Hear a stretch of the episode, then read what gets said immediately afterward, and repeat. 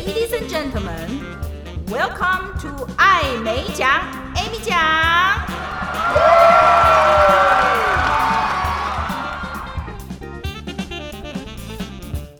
各位听众，大家好，欢迎收听爱美奖，Amy 奖。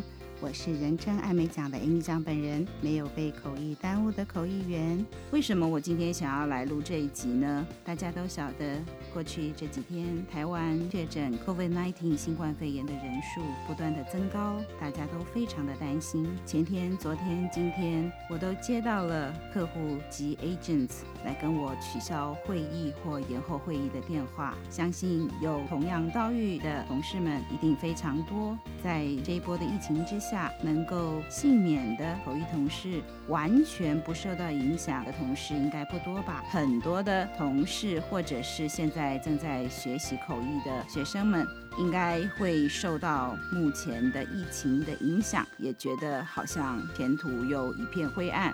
其实去年我们已经习惯了这种会议大幅减少的状况，会议大幅减少，当然直接的就是影响到口译员的收入。去年前半年，特别是如此。二零二零年，口译员称之为这个疫情元年，前半年真的是哀鸿遍野，大家都还在调试当中。后半年渐渐的，越来越多的会议改成线上，虽然没有办法回到像疫情之前那样的一个。疫情翻译的情况，但至少开始有一些会回来了。那今年年初到现在，其实感觉起来荣景好像渐渐在恢复了。我们从同事，还还有从口译相关的厂商，包括口译设备，他们动员的状态可以感受到，好像冬天要过去了，春天要来了。结果谁想到情势就在五月急转直下，那现在是目前最。严峻的状况，我们没有办法去预测接下来是会更好还是更糟。当然，我们一定要努力，全台湾的人一起戴好口罩，保护好自己，睡饱吃饱，提高自己的免疫力，一起度过这个过程。台湾的形状好像一个小船一样。我们都在这个船上面，所以大家一起加油哦！因为疫情这几天，口译员手机响起，应该会考虑要不要去接吧。可以预期的打来的几乎都是取消活动。我相信还会有好一段时间，因为要避免群聚，实体现场的口译活动都会取消或延期的。那这边我想跟大家聊聊，就是说作为一个口译员，其实这个工作是压力是非常大的，必须要有非常。大的热情才能支撑你度过艰困的时期。面对来自各方的压力，我认识大部分的口译员都对口译有着极深的热爱。除了它是一个很好的工作，收入也不错之外，我们真的对从事口译这件活动，它带给我们的脑力上面的挑战或各方面的挑战，是我们可以接受甚至是热爱的。没有口译可以做，会想念那个做口译的过程。那我们就来聊聊啊，口译到底有哪一些的挑战，或者是说会有哪些的压力？最直接的就是来自于主题难度的压力。其实大部分的会都有难度的，尤其是你想要走专业口译的路线的话。十几年前，我翻译所的学生就跟我说，另外一位很优秀、很知名的口译老师。在班上直接说了，现在已经没有什么叫简单的会了。我想未必如此啦，有时候还是会不小心就接到一个会，然后以为很难，但结果其实没有那么难。但真的大部分的会都很难，所以来自主题的压力，不管你是四大魔王的法法律、经济、科技、医学。都很难，除非你是以前主修这几个背景，早就有非常深厚扎实的底蕴，那你不害怕。那像我这样英文系毕业的话，每一个主题对我来讲都还是要读书。想要进这一行的年轻人们，你喜欢读书吗？如果你只是觉得自己英文好像还不错，但是不足以做口译的专业口译员，花很多的时间在准备会议。有时候不止我自己，我看到不少的口译员都在脸书上面，可能是读书读到压力很大的时候，就会说：早知道这辈子还是得要碰物理、化学、数学，我早就在联考之前碰了，也未必就读到。了文科，我也深有同感，就是因为数理不好或是不喜欢，所以我选了文科。但没想到在这把年纪，我还是常常抱着这些书在读。那当然，学习本身还是有它愉快的地方。压力是来自于工作，它是一个工作。我们还有来自于客户的压力，客户会有各种不同的要求，合理的、不合理的。我曾经遇过客户，他希望我可以用不同的声音去翻译不同的人，当然我很客气地拒绝了。我也希望有一天我可以做到专业配音员，一个人可以配卡通角色里面男的、女的、老的、少的五六个角色，但是我不是。我是一个语言的转换者，没有办法瞬间的在几位语坛人之间用不同的声音去翻译。另外，还有来自于听众的压力，在大型会议的现场有很多很多的听众，大部分情况下可能没有什么观众会特别表达。但是有时候就是会遇到比较热心的观众，不管是在现场还是事后，去表达说：“哎呀，一个男生一个女生听得不习惯。”我最近也有遇到观众说：“讲者是男生，你为什么找一个女生来翻译？”这个就是主办单位要去跟表达这个意见的听众或观众解释喽。那当然，如果 Amy 讲刚好也是个男的，或许又更满足了这位听众的需求。但你也知道，在无线上纲起来的话，你要找跟讲者同性别、讲者同年龄、同样的声音特质或各方面，那就不可能啦。更何况一个会议里面有男有女，那请问到底是要配合哪一位？回到口译的本质，把口译翻好是最重要的，其他都好像加分题一样。可以配合，当然很好，但是真的没有办法，所有的事情都配合观众的需求。另外还有来自于同侪的压力。我们在口译箱里面的搭档，每一个人都有自己的习惯，每一个人都有自己的脾气跟个性。有一些合作起来非常顺，有一些合作起来就是好像路上会有小石子，坑坑巴巴的。做久了就会知道大概哪一些人是什么样的状况。我都把它当成是正面的压力，因为当我看到很优秀的同侪的时候，我就会默默地激励自己，要自己学习改善。这么十几二十年来，我跟更优秀的口译员学习。另外，我想还有一个很大的压力是来自于财务稳定的压力，因为口译员呢，有时候三年不开张，开张吃三年啊，可能没这么久了啊。那这样好了，呃，一个月不开张，开张吃一个月。总之，每次接到一个会，你都不晓得下一个会会不会回来，或者是下一个会在哪里。即便是有延续性的会，通常会回来找原本的口译员，那就稍微多一点安定感。但其实还是一样啊，换一个承办人，换一个主办单位，他们就会用自己的口译员。然后不管你前面做得好不好，反正就是把你换掉，没有什么好讲的。甚至有的他觉得看你看腻了，他就想要换新人。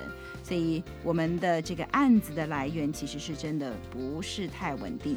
那一样的，我的解决方法就是只能把自己做好，其他的不在我的控制范围内的话，那就不要多想了，想了也只会伤心难过，不是吗？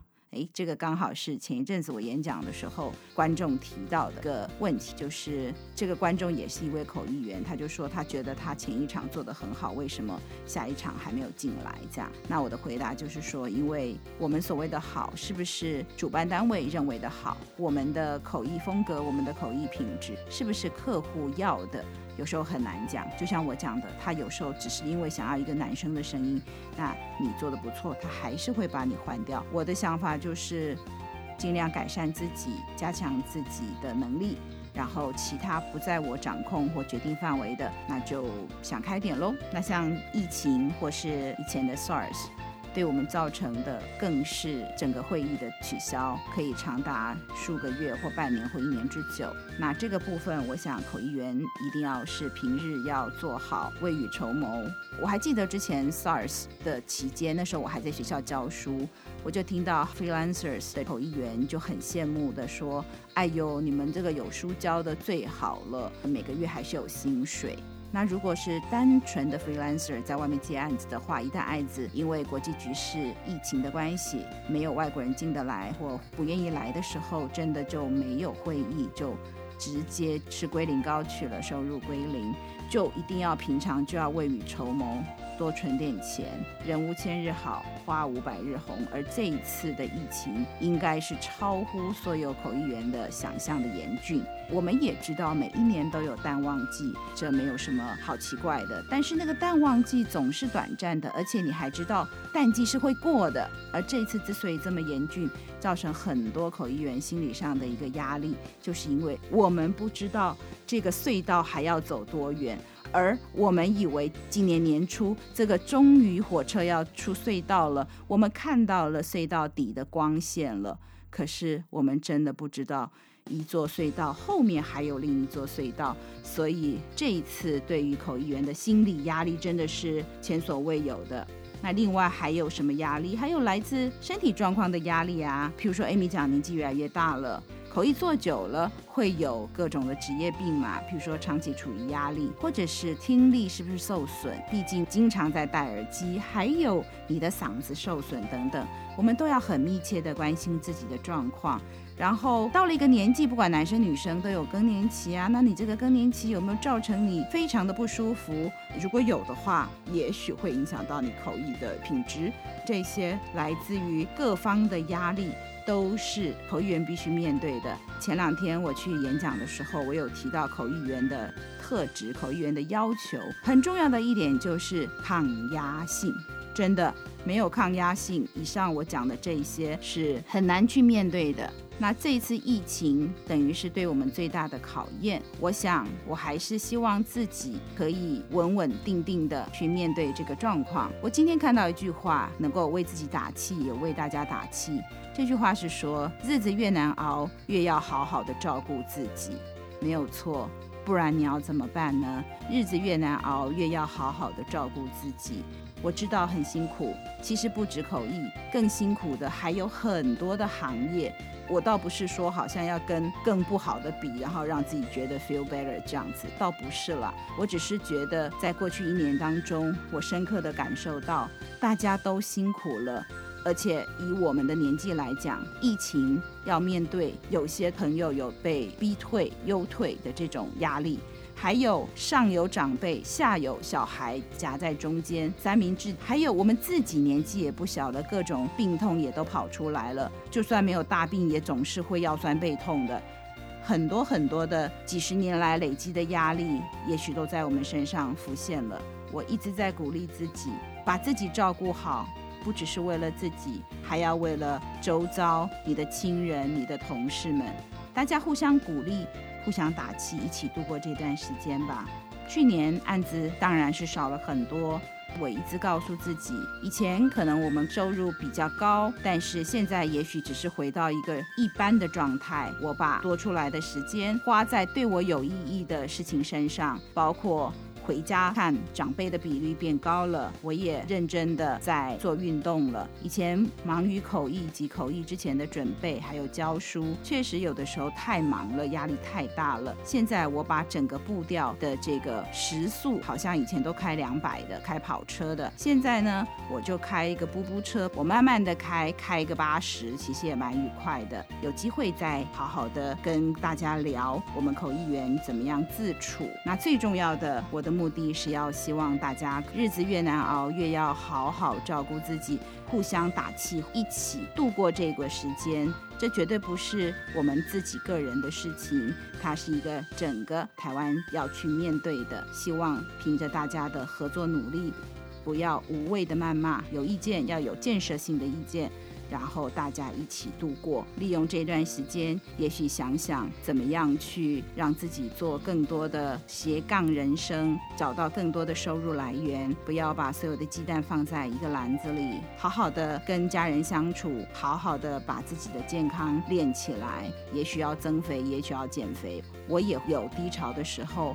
还好，我身边有亲人、有学生、有同事，会给我适时的支持，在最短的时间赶快跳出情绪的泥淖。我也希望可以去照顾我身边的人，还有不要忘记偶尔也要微笑。昨天在我接到电话取消活动的时候，我面带微笑的完成了昨天的演讲。后来我把昨天的照片换成了我脸书的大头照。我希望告诉自己，永远不要忘了微笑。谢谢各位的收听，我是主持人艾美奖艾米奖，我们下次空中再见。欢迎各位继续做我的一家人，大家一起加油，拜拜。